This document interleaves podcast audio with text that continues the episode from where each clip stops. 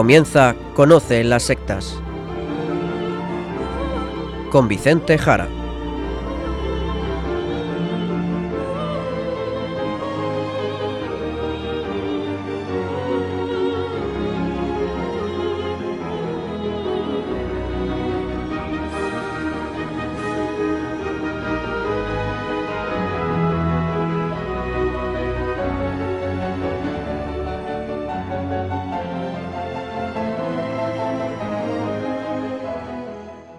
Muy buenas tardes, queridos amigos de Radio María.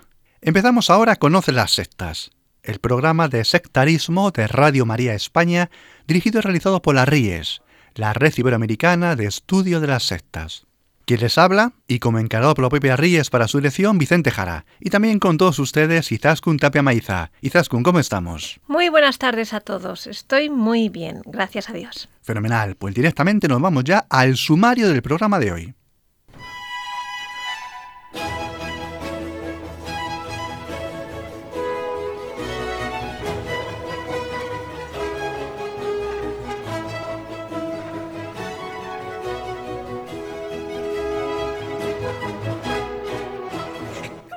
Hoy en el programa trataremos de los Hare Krishna.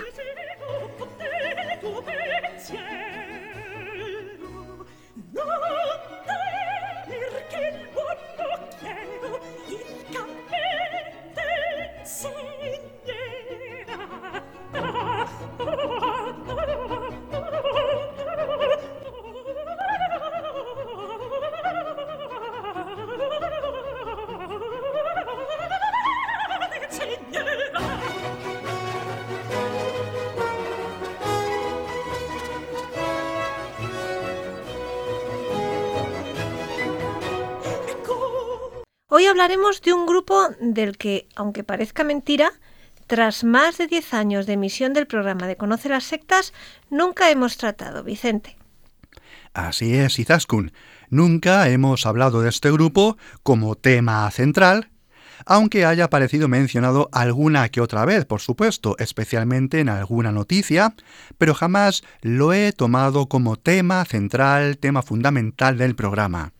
Y la razón es porque quería tener bastante más tiempo para profundizar en este grupo, conocerlo mucho mejor y además dar tiempo, dar años a que algunos temas se posaran, temas muy controvertidos ocurridos en los pasados años, para despejar las tinieblas y ver entonces mejor qué es esto de los Hare Krishna. Y de todo esto hablaremos en el programa de esta tarde. Pues fantástico, Vicente. Sí, ya nos irás diciendo qué cosas sucedieron en el pasado y por qué has dejado tanto tiempo para hablar de los Hare Krishna, un grupo que muchos oyentes conocerán. Habrán visto incluso por las calles o por televisión, con sus túnicas de color naranja azafrán, bailando y cantando. Pues cuando quieras empezamos este recorrido, Vicente, para explicar en profundidad qué es esto de los Hare Krishna. Bien, pues lo primero que quiero decir es que los Hare Krishna, aunque pudiera parecer un grupo hinduista con una historia muy larga, muy ancestral, perdida en el tiempo, pues no es así. Es un grupo que surgió en el año 1966. Es un grupo muy reciente, tanto que su fundador ha sido un personaje bastante bien conocido. Se le llama dentro de su religiosidad Bhaktivedanta Swami Prabhupada. Lo digo porque es normal en el mundo hinduista cambiarse de nombre conforme se consigue alguna posición, algún lugar de especial reconocimiento espiritual, porque su nombre real era Adhai Charande. Por otro lado, aunque lo solemos llamar Hare Krishna, su nombre oficial, el nombre oficial del grupo, es Asociación Internacional para la Conciencia de Krishna, y sus siglas en inglés son ISKCON, ISKCON. Pues casi mejor empezar por su fundador, ¿no te parece? Yo creo que es la mejor forma de conocer al grupo y a través de su fundador. Eso es, pues vamos a empezar con el fundador, porque nos ayudará a entenderlo todo mucho mejor. Vamos a ver, este hombre, que llamaremos Prabhupada, si bien como decimos su nombre era Abhai Charande, nació en Calcuta en el año 1896 y murió ya hace algunos años. En concreto, murió en el año 1977, en el norte de la India, en Brindavan.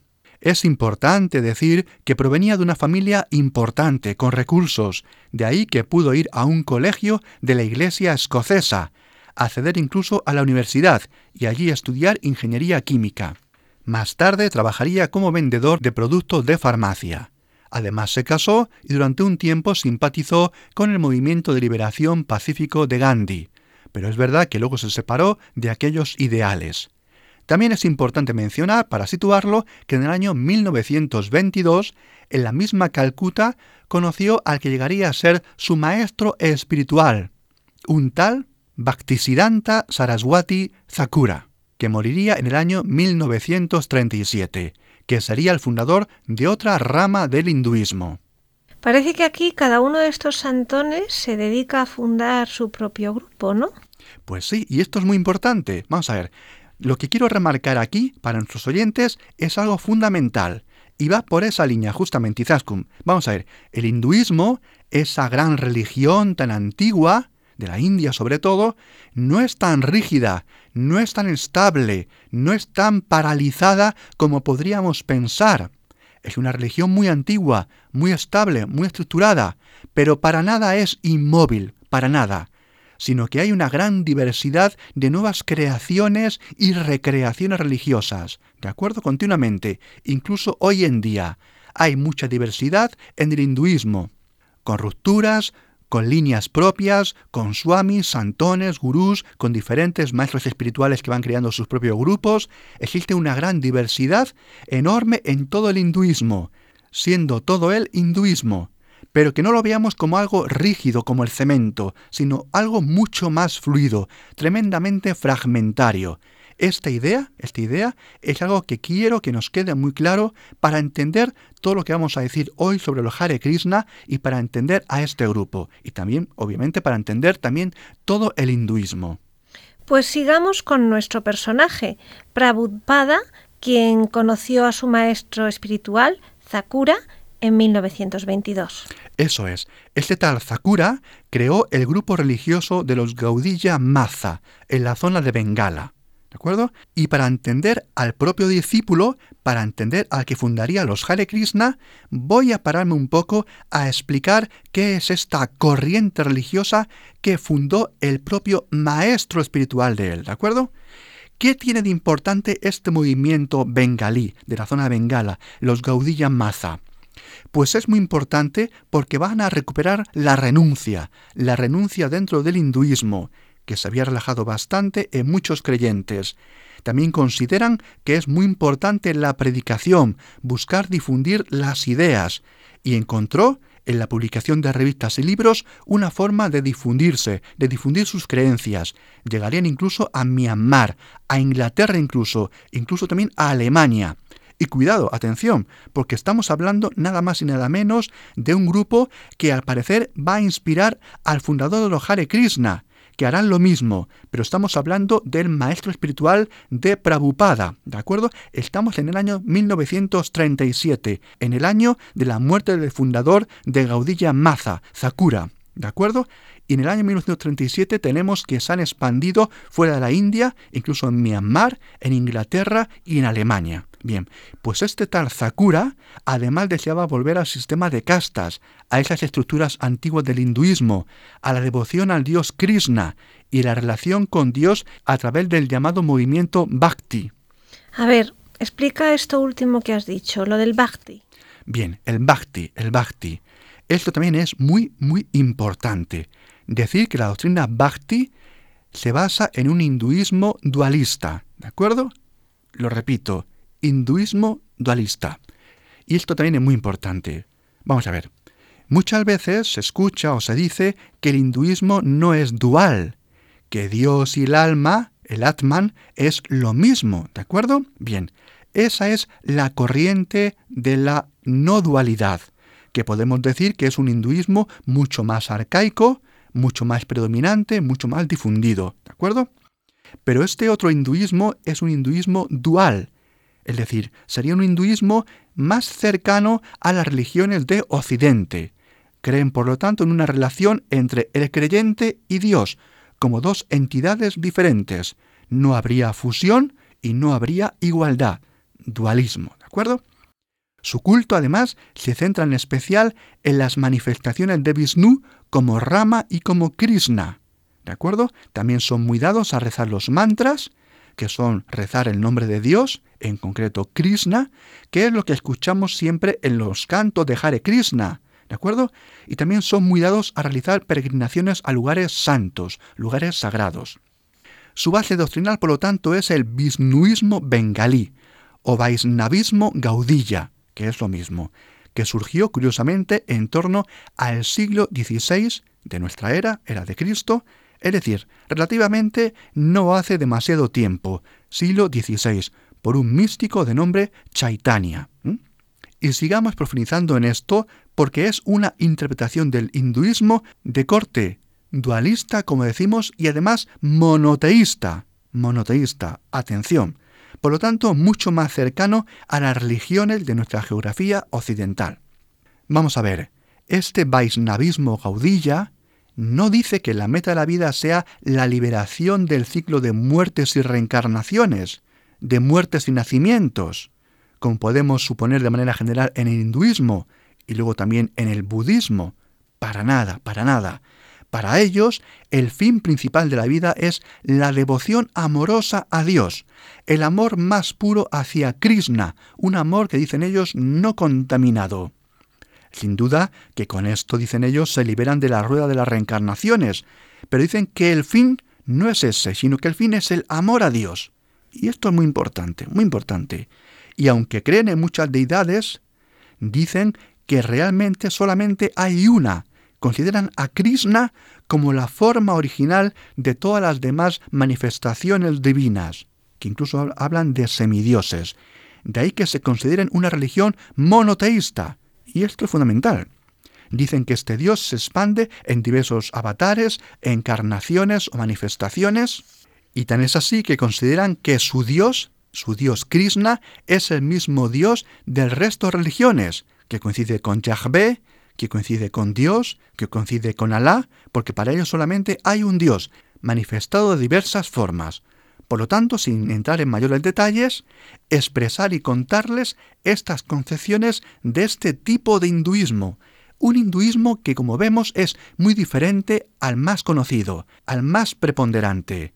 Decir también que esta es una de las cuatro corrientes, grandes corrientes del hinduismo, si bien es verdad que luego hay muchas mezclas entre ellas. La verdad es que hay una gran diversidad de varias decenas y decenas de ramificaciones de formas diferentes, ¿vale?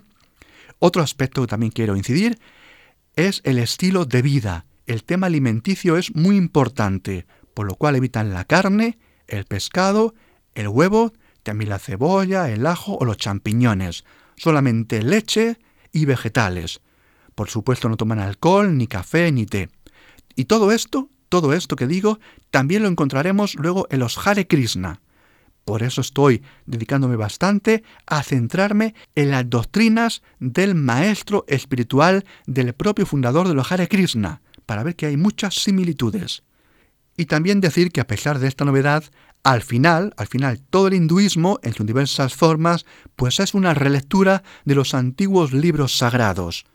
En este caso, de este hinduismo vishnuista bengalí, en especial los libros son el Bhagavad Gita del siglo III a.C.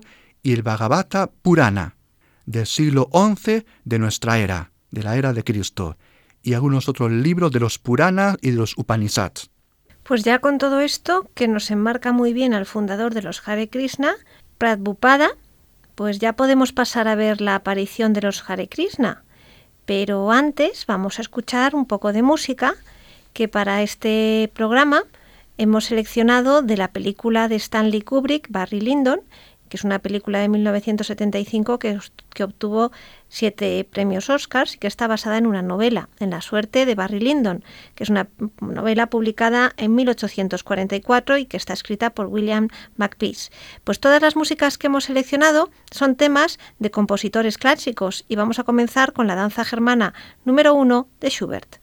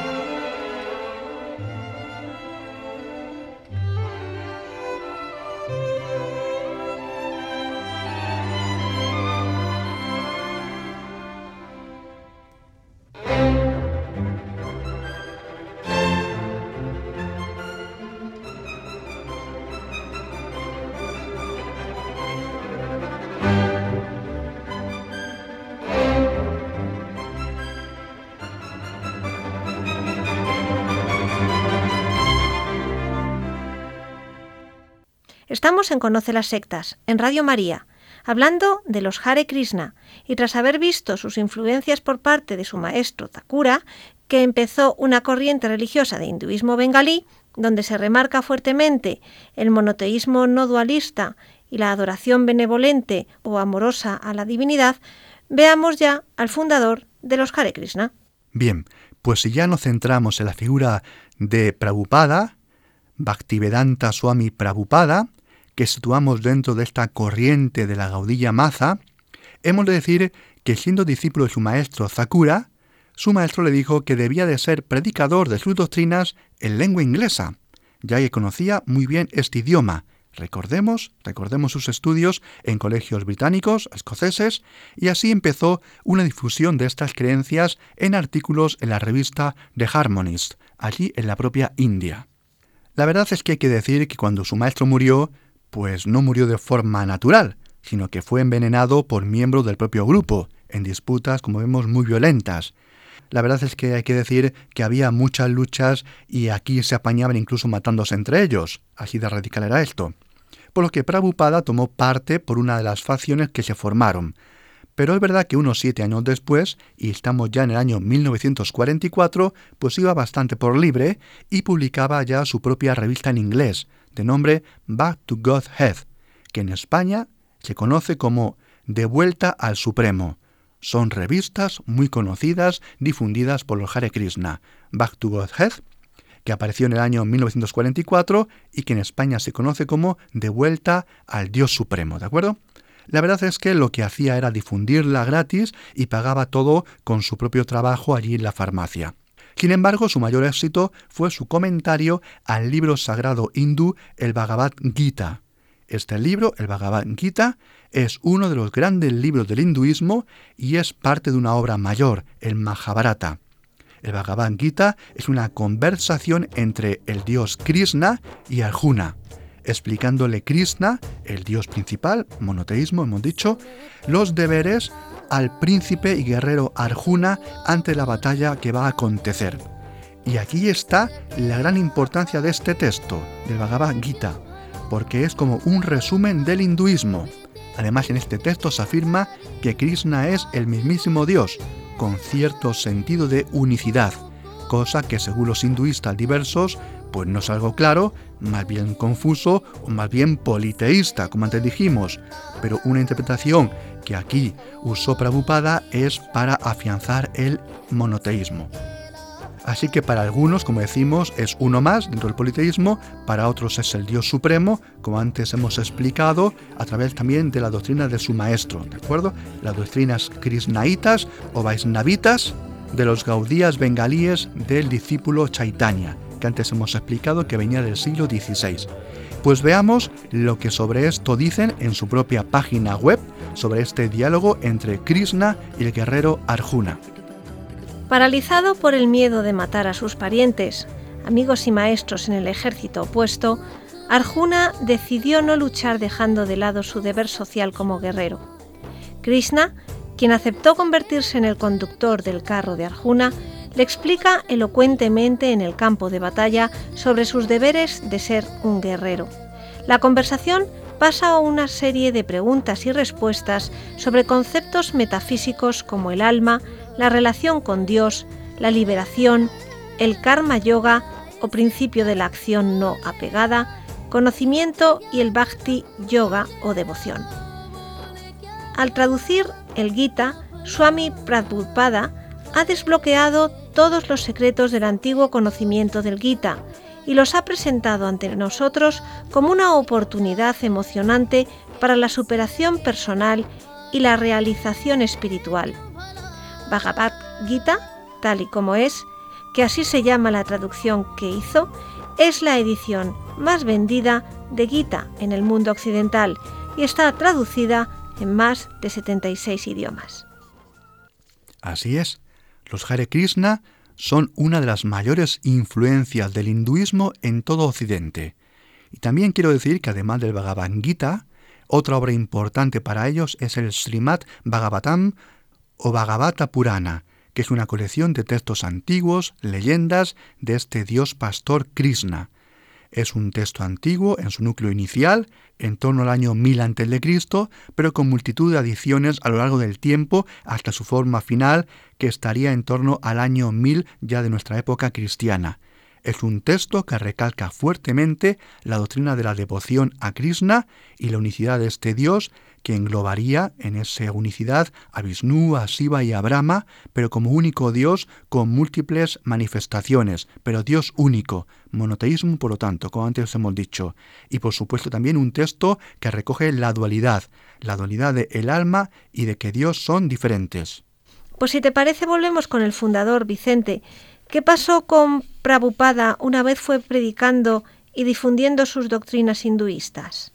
Bien, pues ocurrió que con 53 años abandonó a su mujer y a sus hijos para optar por la renuncia.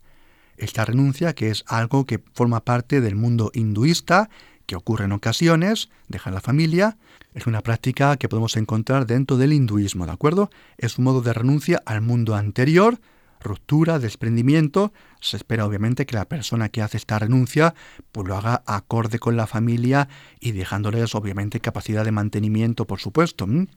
Bien, pues tras un tiempo de mendigo y de predicador religioso, acabó comentando otras obras sobre Krishna y escribiendo una obra sobre reencarnación al inglés, para quien no conociera mucho de esto, el lenguaje muy sencillo para difundir la reencarnación en Occidente. Se trataba, por lo tanto, de irrumpir en el mundo occidental, para lo cual él estaba muy dotado por su formación occidental, el conocimiento del inglés y todos aquellos artículos que había escrito antes y esa capacidad que ya tenía para transmitir sus ideas. Y atención porque será con 68 años, en el año 1965, cuando llegará a los Estados Unidos para predicar sus creencias en el centro mismo de Occidente. Así se pasaba el día en el parque vendiendo libros, rezando mantras y cantando el conocido mantra sánscrito Hare Krishna, Hare Krishna, Krishna Krishna, Hare Hare, Hare Rama, Hare Rama, Rama Rama, Hare Hare. ¿Qué significa este canto, Vicente?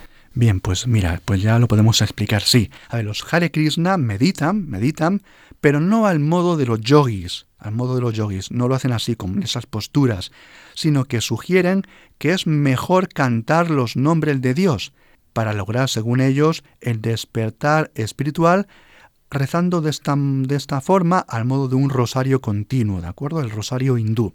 Es una recitación que puede llevar unas dos horas al día si se reza de manera completa. Lo hacen o bien individualmente, o bien cantando en voz alta con instrumentos, o bien cantando en grupo, ¿de acuerdo? Y este conocido mantra, que muchas veces habremos escuchado, es el llamado Gran Mantra de la Liberación. Como vemos, es un mantra, por el nombre, para liberarse de esa rueda de la reencarnación continua. No deja, por lo tanto, de ser hinduista, pero es un mantra que deben de hacer de modo obsequioso, como antes hemos dicho, con devoción amorosa, con bhakti. Y este mantra, lo que decía, vamos a explicarlo, tiene tres palabras. Hare, Krishna, Rama. Bien, Hare se refiere a la energía de Dios. Krishna se refiere a Dios como el todo atrayente y Rama se refiere a Dios como todopoderoso, ¿de acuerdo? Por tanto, son nombres de forma de referirse a Dios, en concreto a Krishna, como fuente de toda felicidad. Y por esta recitación dicen ellos que se logra fuerza, paz, felicidad y se conecta con la divinidad de Krishna. Aclarado, pues volvemos con Prabhupada, el cual dejamos en Nueva York, en los parques, finales de los años 60. Un mundo muy contracultural, de juventud rompiendo las normas, de revolución a todos los niveles. Y en todo esto, alguien como Prabhupada, pues la verdad es que encajó a las mil maravillas. Parecía que era la pieza que, que faltaba en todo lo que había ya. Eran años de contracultura americana hippie y algunos de estos se le unieron al grupo, alquilando incluso con ellos un local y entonces, mirad por dónde, fundando los Hare Krishna, la Sociedad Internacional para la Conciencia de Krishna. O sea, que los Hare Krishna se fundaron en los Estados Unidos. Efectivamente, eso es. Y ahí es como hay que entender a este grupo. Vamos a ver, es finales de los 60, es contracultura, es oposición a lo anterior, a lo conocido, incluso las religiones culturales occidentales, es decir, es anticristianismo, es también revolución sexual, es también droga, aunque cuidado, porque los Hare Krishna por ahí no pasaban. Drogas cero y sexo cero. Pero el resto de cosas pues eran elementos que muy bien formaban parte del rollo del momento, podemos decir, incluso temas vegetarianos, ecologismo, etc.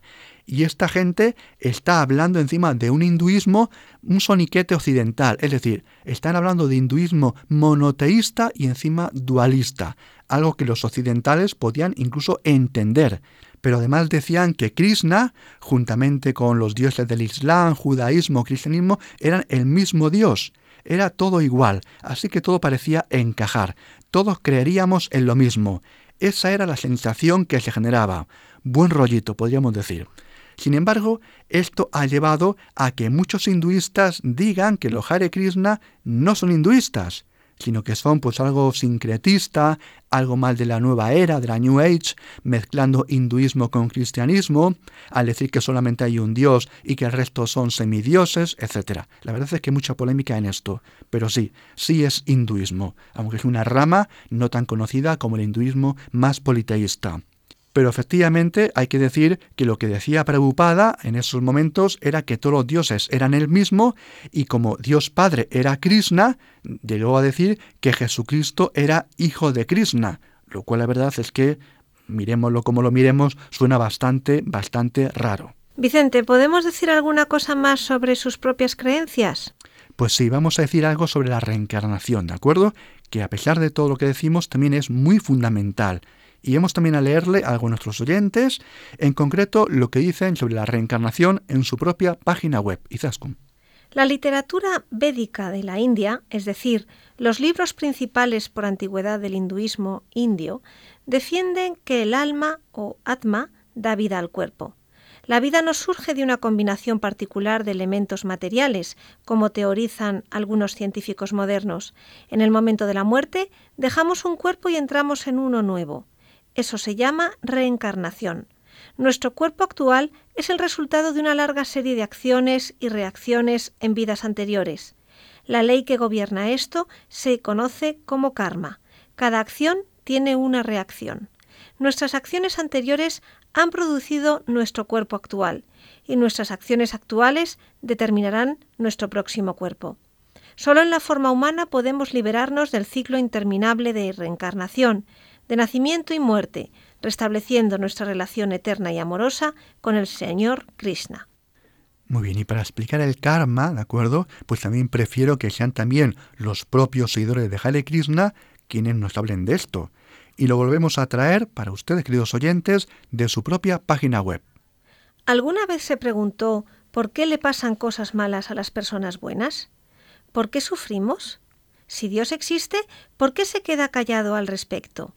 La respuesta a todas las preguntas anteriores es el karma.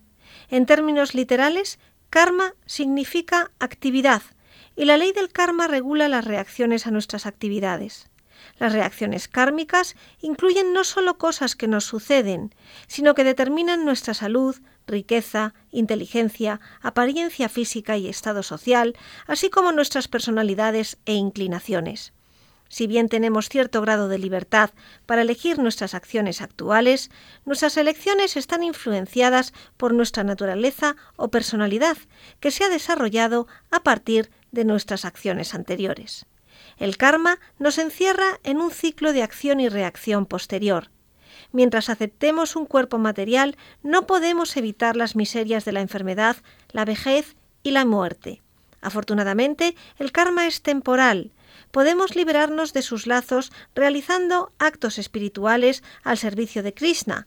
Tales actos de devoción purifican el alma y gradualmente despiertan nuestro conocimiento espiritual y amor innato por Krishna.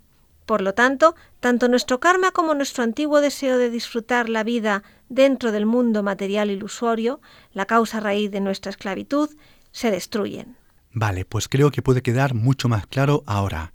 Todo esto es, como vemos, muy diferente a las creencias cristianas, por supuesto, y yo no comparto nada de esto en absoluto, no hace falta decirlo, pero que quede claro que estamos hablando de hinduismo, ¿de acuerdo? Y conviene tener algunas ideas claras sobre esta religiosidad.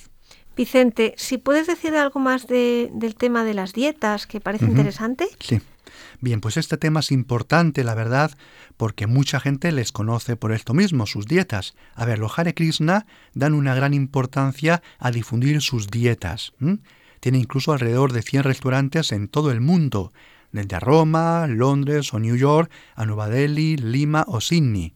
Han escrito también muchos libros de vegetarianismo y dan también incluso cursos. Y también en todo el mundo son muy conocidos por sus donaciones de comida de lo que se llama el Food for Life, Food for Life, comida para la vida. Y es porque dicen que la preparación de la comida, bajo estos principios religiosos de compasión, no violencia y equilibrio, además de hacerlo con sus rituales y ofrecida a Krishna, pues elimina el karma, elimina esas reacciones negativas. Decir, por ejemplo, que aquí en Madrid, en España, son bastante conocidos por ofrecer comida en un barrio céntrico de la ciudad, en el barrio de Malasaña, y es lo que decimos, el Food for Life, comida para la vida. También con ese sentido caritativo, aunque también se puede hacer un donativo, y a la gente que acude allí le ofrecen comida, ¿de acuerdo? También se hace para relacionarse con la gente y darse a conocer, por supuesto. Además también dan algunas charlas tras recitar cantos y tras la comida vegetariana, ¿vale?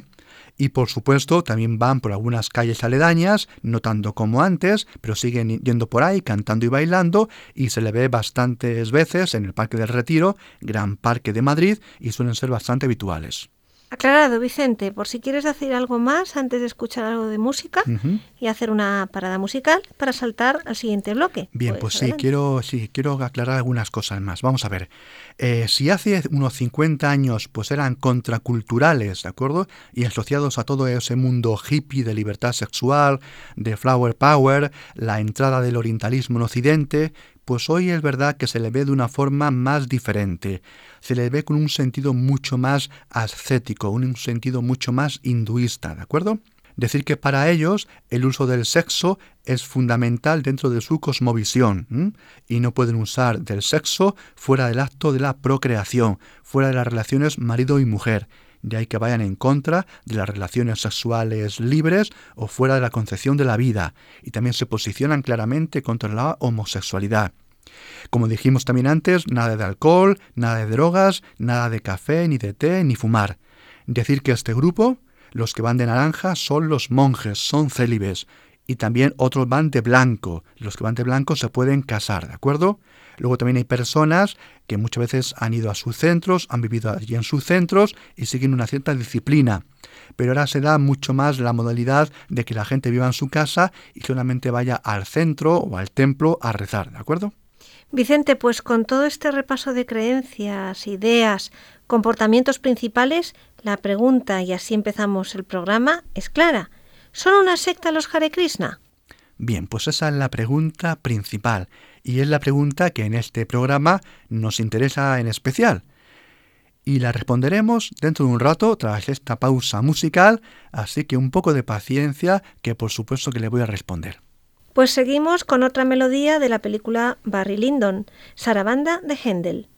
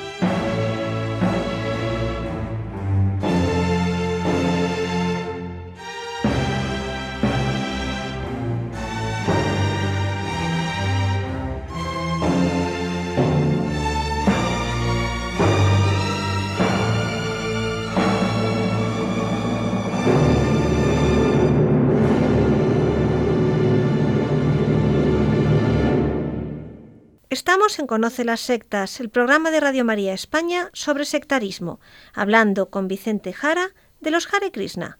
Y nos hemos quedado ahora con la pregunta de si son o no son una secta. Bien, lo primero recordemos lo que es una secta. Una secta es un grupo agresivo, con mimetismo y con señuelo. Es decir, es un grupo que parece una cosa desde fuera, pero conforme uno va entrando en ella, luego resulta que es otra cosa totalmente diferente. Pero por medio de ciertas técnicas de persuasión coercitiva, técnicas psicológicas, pues luego cuesta mucho salir del grupo, ¿de acuerdo? Esto así dicho con rapidez, ¿vale? Vale, pues veamos ahora si estas características se cumplen en los Hare Krishna. Bien, de acuerdo. Y aquí está la parte, la parte más complicada para mí de este grupo, y razón por la cual he tardado tanto tiempo en hacer un programa sobre ellos. Porque los Hare Krishna, vamos a ver, se les ve a la legua, se les ve a la legua lo que son. A 100 metros ya sabes que son hinduistas, ¿de acuerdo? O al menos, si no sabes mucho, que son de, de tema oriental. ¿vale? Hinduistas, budistas, algo de eso, ¿de acuerdo? Uno se da cuenta fácilmente de que son orientales, ¿de acuerdo? Es un grupo hinduista. Desde el primer minuto sabes y ellos te van a decir que son hinduistas. Te hablan de Krishna, te hablan del tema vegetariano, de los mantras, etc. Y en sus centros todo esto es obvio, ¿de acuerdo? Tampoco te muestran un anzuelo, un señuelo. Claramente sabes que es hinduismo por lo tanto que tiene su renuncia contra todo lo material, etcétera, etcétera. Por lo tanto, no tienen mimetismo ni señuelo, no se hacen pasar por otra cosa. No sería una secta entonces, al no tener ya estos dos elementos al menos, ¿no? Eso es. Pero cuidado, cuidado, atención, cuidado aquí. La gran pregunta ahora es si este grupo es realmente eso, solamente eso, un grupo hinduista, porque la verdad es que hay una historia detrás de la que también tenemos que hablar, y vamos a hablar ahora. A ver, cuéntanos, Vicente. Además de todo lo que hemos dicho, de los Hare Krishna hay que puntualizar varias cosas, hay que decir varias cosas que no podemos ocultar. A ver, se han ido destapando en las pasadas décadas diversos escándalos de los Hare Krishna, por ejemplo, que algunos de sus monjes célibes realmente pues tenían novias o parejas al margen de la organización. ¿De acuerdo? También a veces se ha conocido que pedían dinero sin decir que eran Hare Krishna. A veces, en época navideña, vistiéndose de Papá Noel. Y si la persona incluso no daba suficiente dinero, se le decía que no era demasiado desprendido y que eso iba a actuar contra él, por la ley del karma. Por otro lado, mantienen también una fuerte cerrazón grupal. ¿De acuerdo? y se tienden a perder las relaciones con miembros ajenos al grupo. También conocemos casos donde los hijos del grupo son educados más por el gurú que por los propios padres, donde la familia tiene un nivel muy rebajado de ligazón con los hijos.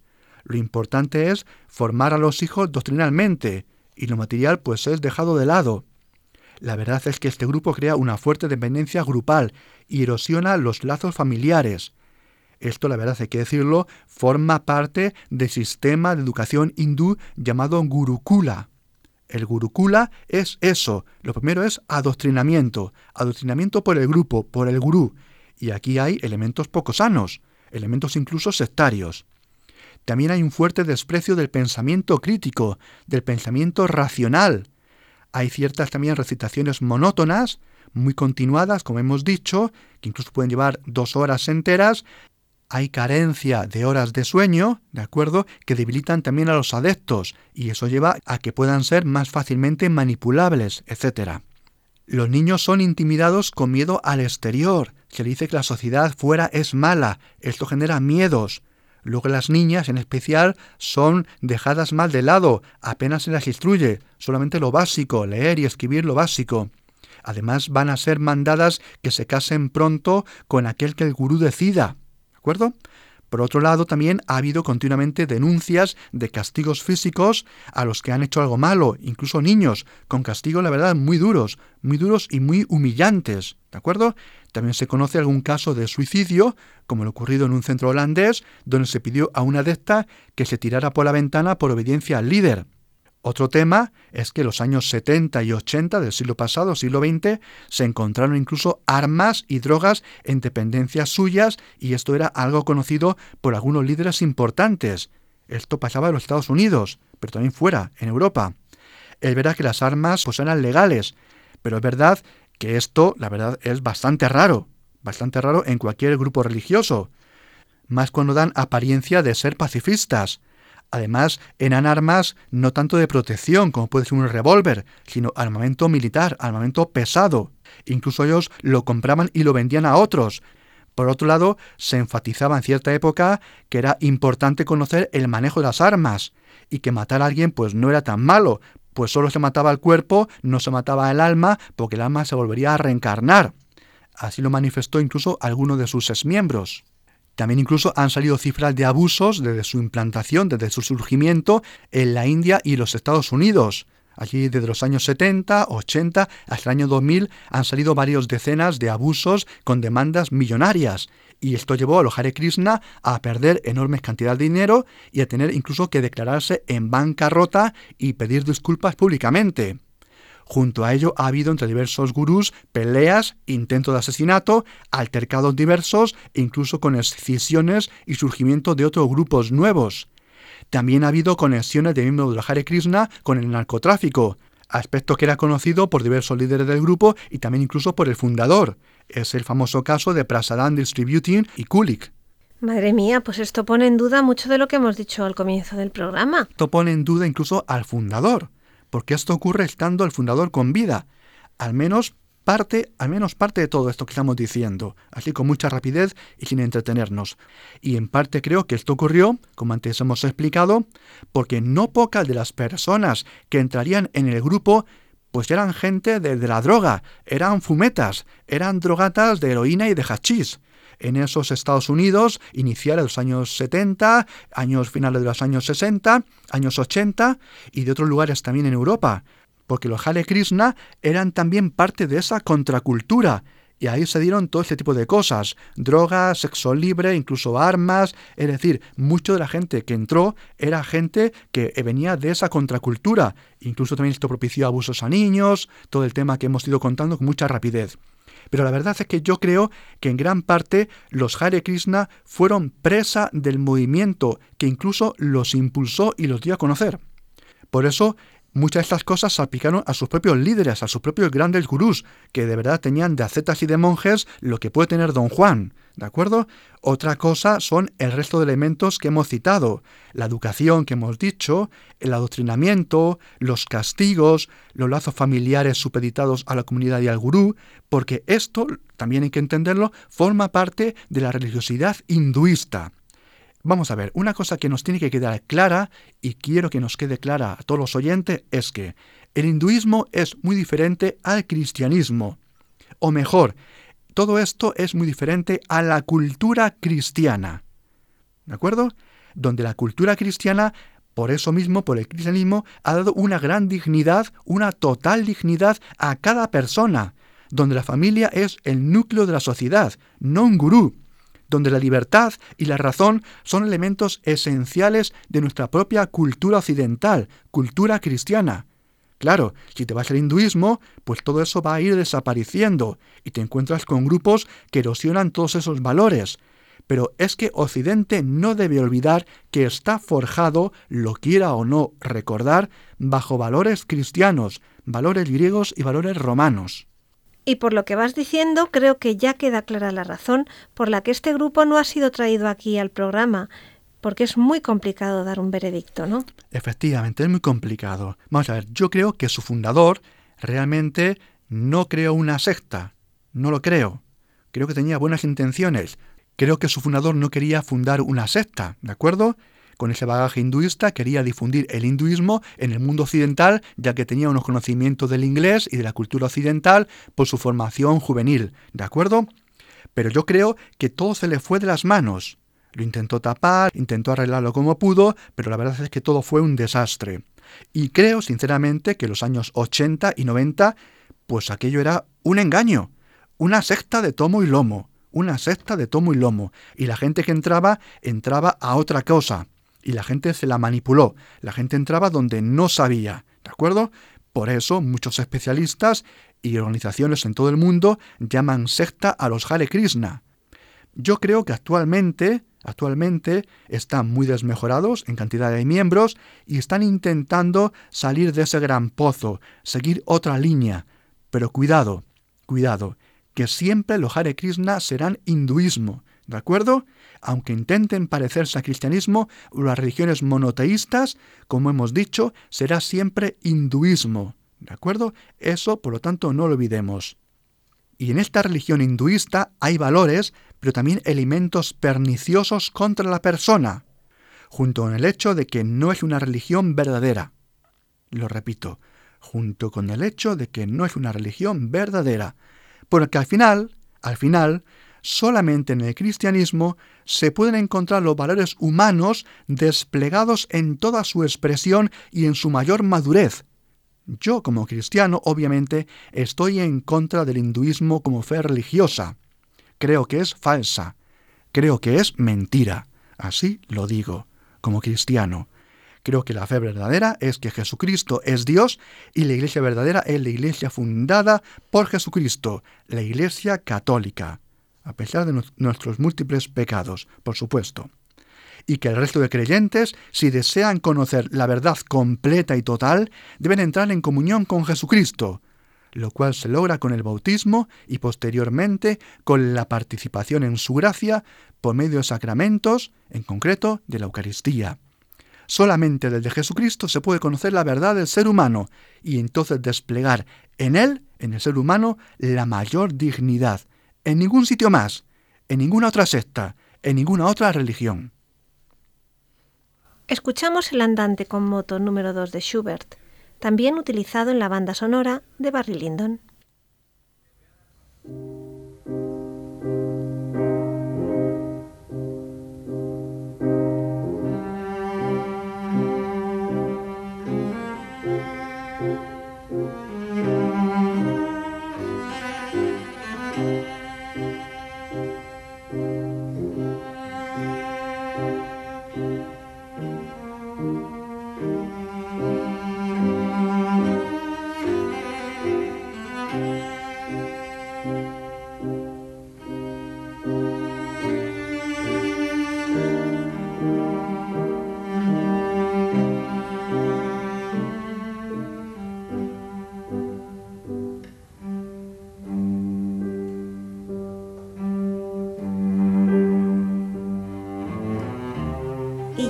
Final, como siempre, les recuerdo nuestro correo electrónico y las tres páginas web. El correo electrónico es conoce las sectas La web de la RIES, la Red Iberoamericana de Estudio de las Sectas, es www.ries-sectas.tk, donde podrán suscribirse al boletín semanal de manera gratuita. La dirección del blog de las Ries es www.info-ries.blogspot.com. También pueden leernos dentro del portal de noticias religiosas de Infocatólica, cuya web es www.infocatólica.com. Y si alguno de ustedes, queridos radioyentes, desea alguno de los programas de Conocer las Sectas, para ustedes mismos, para un familiar, para un amigo, como un regalo, ante una necesidad de un tema aquí tratado, por la razón que sea, pueden llamar al teléfono 91 822 80 10. Lo repito, 91 822 80 10. Muchas gracias y buenas noches de parte de todo el equipo, que está compuesto por Vicente Jara, Luis Santamaría y quien les habla, Izaskun Tapia Maiza. Hasta dentro de dos semanas, si Dios quiere.